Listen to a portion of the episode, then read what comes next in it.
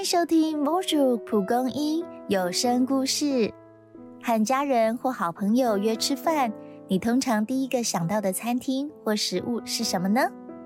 会是不曾去过、想要尝鲜的餐厅，还是充满回忆的家常便饭呢？一起来听《最初的晚餐》。三月的芝加哥仍然白雪皑皑，许多店家提早打烊，只有韦恩开设的麦迪逊餐厅在深夜的市中心灯火通明。这是一间与众不同的高级餐厅，除了提供精致料理，还会按顾客需求即兴设计菜单，布置专属的用餐环境。细心的服务不仅让麦迪逊餐厅战胜疫情，业绩扶摇直上，也让韦恩深感安慰。在韦恩刚上小学时，父母前往外地做生意，因此他的童年几乎都在空荡荡的餐桌旁度过。食物成为他的重要同伴，也让他萌生创业的念头。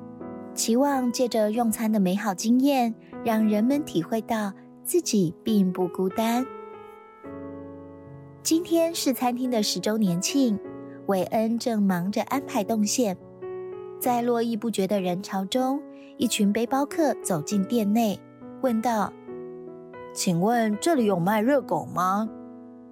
服务生回答：“抱歉，我们没有贩卖热狗。”他们遗憾地说：“哦，这样啊，本来想回味家乡小吃，这趟回来还没有吃到芝加哥的热狗呢。”主厨们闻言全都哭笑不得：“怎么会来高级餐厅点热狗呢？真是的！”韦恩得知此事，却决定放下手边的工作，直奔两个街区远的热狗摊贩。二十分钟后，他亲自递上迷你餐盘，向目瞪口呆的背包客说：“这是本区最著名的热狗，虽然是外食，但希望你们感受到故乡的温暖。”原来这群背包客是芝加哥人，随父母赴纽约定居，长大后难忘童年时光。常回芝加哥品尝美食，以解思乡之情。韦恩感慨地说：“我的父母也是离乡背景的商人，听见你们的话，麦迪逊餐厅想代表芝加哥欢迎你们回家。”背包客再三道谢，留下丰厚的小费。回到纽约后，更特地写了一封感谢函。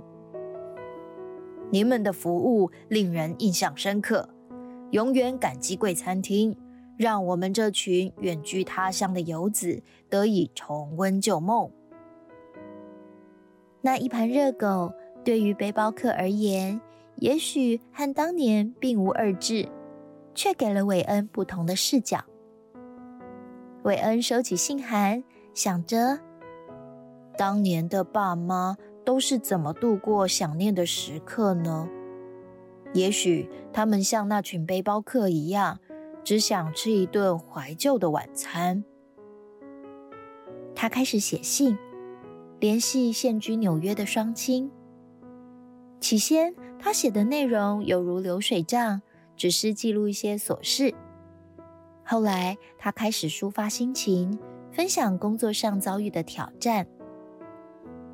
那些寄出的信如同石沉大海，从来不曾收到回音。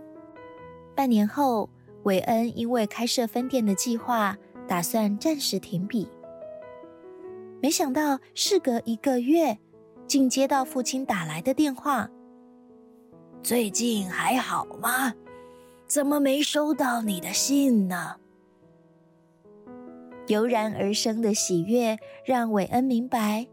至亲的爱从未因距离而消失，与生俱来的如沐之情，就像冰箱里珍藏的甜品，终于解冻一样。韦恩鼓起勇气对父亲提出邀请：“爸，很忙，有空时来餐厅坐坐吧。”我亲自下厨做菜给你们吃。电话那头传来爽朗的笑声：“，是信中提到的芝加哥热狗吗？我更喜欢披萨，那是你小时候的最爱。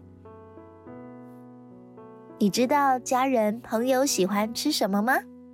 不妨试着规划一顿与亲朋好友的幸福飨宴，无论是到餐馆吃，又或是亲自下厨。一起在美食中回味那深藏心中的美好回忆，并好好珍惜每个相聚的时光吧。